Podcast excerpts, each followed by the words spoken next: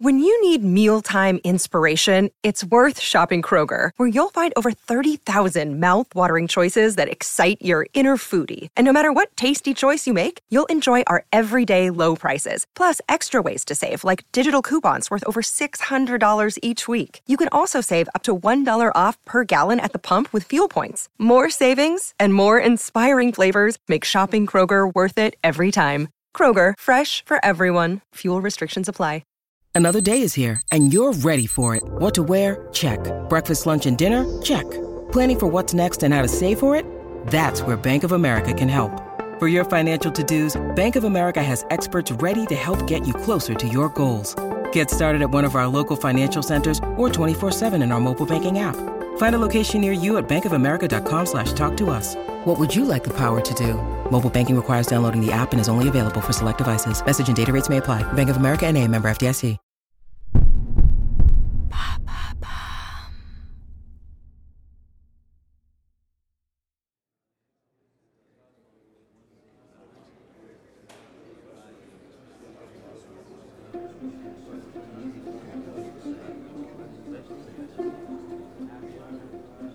Dans le salon carré du Louvre, transformé en chapelle pour l'occasion, la cérémonie religieuse d'un mariage grandiose est en cours.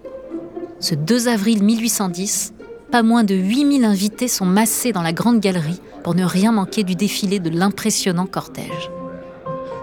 Dans la foule se trouve Joséphine de Beauharnais, plus élégante et raffinée que jamais.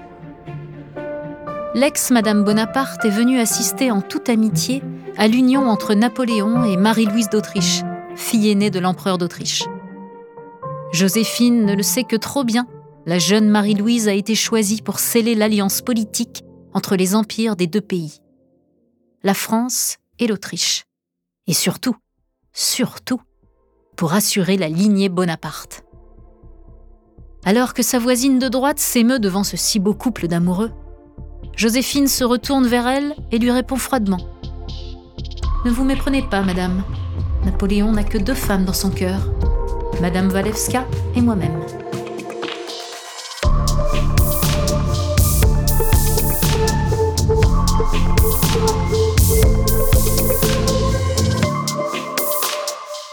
Vous écoutez à la folie pas du tout. Il y a des histoires qui ont défini notre vision de l'amour avec un grand A. Mais au-delà de la romance, il existe un envers du décor qu'on ne connaît pas toujours. Dans ce podcast, plongez dans les plus beaux moments d'amour. Comme dans les pires. Dans cette saison, découvrez la face cachée du couple mythique Napoléon et Joséphine. L'histoire d'un amour étrangement ficelé, mais tellement profond qu'il habitera l'empereur déchu jusqu'à son dernier souffle. Napoléon et Joséphine, épisode 4. BFF à la vie à la mort.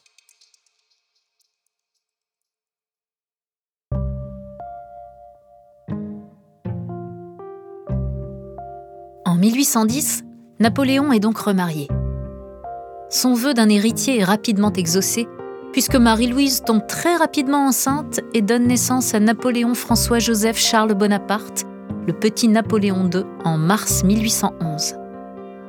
Si son cœur est toujours pris par Maria, sa maîtresse polonaise, Napoléon éprouve néanmoins un grand respect pour sa femme, nouvelle impératrice des Français.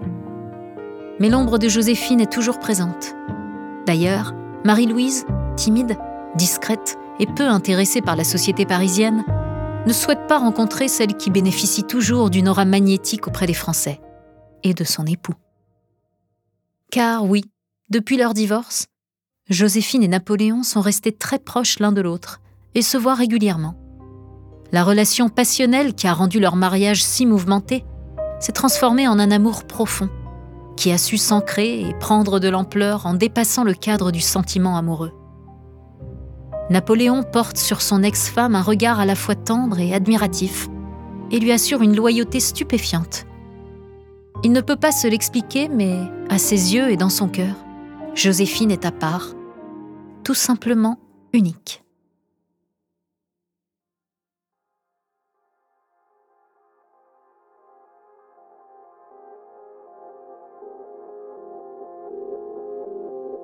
Février 1810.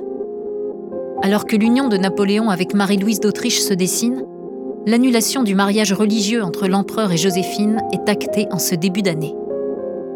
Mais loin de signer la fin de toute relation entre les deux ex-époux, ce nouveau départ est l'occasion pour Napoléon de montrer un soutien sans faille à celle qu'il a aimée plus que tout et qui continue d'avoir une place de choix dans son cœur.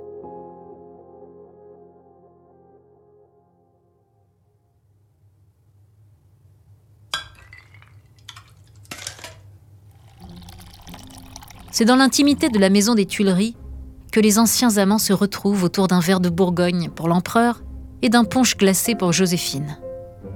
Pour cette entrevue, l'impératrice s'est parée d'une toilette somptueuse, magnifiée par les luxueux bijoux qui brillent à ses doigts, à ses poignets, à sa gorge, à ses oreilles et jusque dans ses cheveux. Napoléon le sait, aucune femme ne peut surpasser la grâce et l'éclat de son premier amour. Après avoir évoqué ensemble et avec une tendresse parfois nostalgique certains moments du passé, Napoléon fait savoir à son ex-femme qu'il est tout à fait disposé à lui conserver le titre d'impératrice douairière. Il s'engage à lui donner l'Élysée, le château de Malmaison et son immense domaine, ainsi que le château de Navarre qui permettra à Joséphine, sur ordre de l'empereur, de devenir duchesse de Navarre. Les deux anciens amants trinquent pour sceller ce nouveau pacte. Joséphine remercie son ex-époux pour son soutien indéfectible et en profite pour lui demander une petite faveur. Mon cher ami, tes largesses me vont droit au cœur. Et si je puis me permettre d'être tout à fait honnête avec toi, je dois t'avouer que j'ai une dette de plusieurs milliers de francs à rembourser au modiste Leroy, ce qui me met dans une situation plus que délicate. Mon Dieu, Joséphine, Marie-Antoinette elle-même était plus raisonnable que toi dans ses dépenses. Mais, mais soit, je te ferai parvenir la somme nécessaire dès demain. Napoléon interviendra à plusieurs reprises pour éponger les dettes de son ancienne épouse et l'extirper de la quasi-faillite dans laquelle la plonge son train de vie exubérant. Les deux ex-époux sont restés soudés, oui, mais clairement au bénéfice de Joséphine, qui, même après le divorce, continuera d'obtenir ce qu'elle veut de la part de l'empereur. Joséphine restera célèbre dans l'histoire pour avoir été la figure de proue du style empire. Sous son règne, l'élégance et le raffinement deviennent les maîtres mots des salons parisiens et s'imposent dans la vaisselle, les tissus, les tenues. Mais la vérité, c'est que c'est sur Napoléon que son influence aura été la plus grande. Avant de poursuivre cet épisode, nous voulions vous remercier pour votre écoute. Si vous voulez continuer de nous soutenir, abonnez-vous à la chaîne Bababam Plus sur Apple Podcast. Cela vous permettra une écoute sans interruption. Ou bien, écoutez ce message de notre partenaire, sans qui ce podcast ne pourrait exister. Ne partez pas, on se retrouve tout de suite après. Look, Bumble knows you're exhausted by dating. All the must not take yourself too seriously and 6 1 since that matters. And what do I even say other than hey? well, that's why they're introducing an all new Bumble with exciting features to make compatibility easier, starting the chat better, and dating safer. They've changed, so you don't have to. Download the new Bumble now. «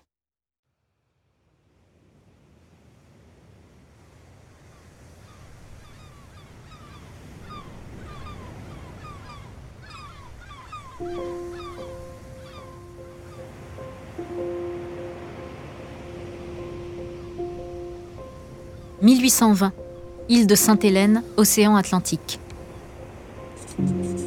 Lors de son dernier exil, l'empereur déchu rédige ses mémoires, abandonné dans une ferme rustique battue par les vents et la pluie. Pour être plus exact, il les dicte à son valet, qui les prend en note. Évidemment, les souvenirs et réflexions autour de son immense carrière militaire et politique sont le sujet majeur du récit. Pourtant, en off, Napoléon évoque très souvent les femmes qui ont traversé sa vie et, sans grande surprise, le souvenir de Joséphine, morte six ans auparavant, reste le plus vif dans son cœur et dans son esprit. Napoléon sait ce qu'il doit à sa rencontre avec cette femme d'exception, sa plus belle passion amoureuse bien sûr, mais aussi son élévation politique. C'est sous son égide que le bouillonnant Corse a appris les bonnes manières de la capitale et c'est elle qui lui a appris à naviguer avec habileté dans l'arène des salons parisiens. C'est encore elle qui a fait campagne à ses côtés pour le consulat.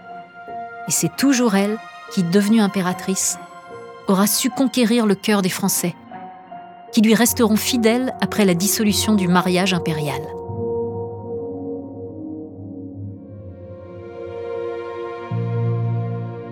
En 1821, Napoléon se meurt, couché sur son lit. Sa conscience le quitte peu à peu, tandis que les derniers souvenirs affluent dans son esprit. Joséphine nue à ses côtés. Son rire magique, ses mots adorables, leur dispute, son élégance, sa folie dépensière, son humour, son tempérament de feu, sa douceur aussi parfois. Et c'est en murmurant le prénom de celle qu'il a aimée toute sa vie que l'empereur s'éteint sur l'île de son exil.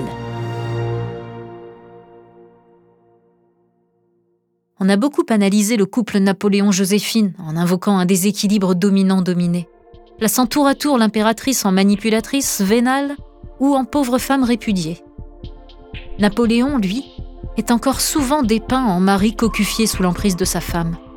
Et la vérité, c'est que tous les deux ont su nouer une telle complicité au fil des ans et des épreuves traversées que l'amour amoureux, qui fait office de socle dans les couples contemporains, paraît bien pâle et bien fragile comparé au lien puissant qui a su unir Napoléon et Joséphine, au-delà du cadre étroit que représente le mariage.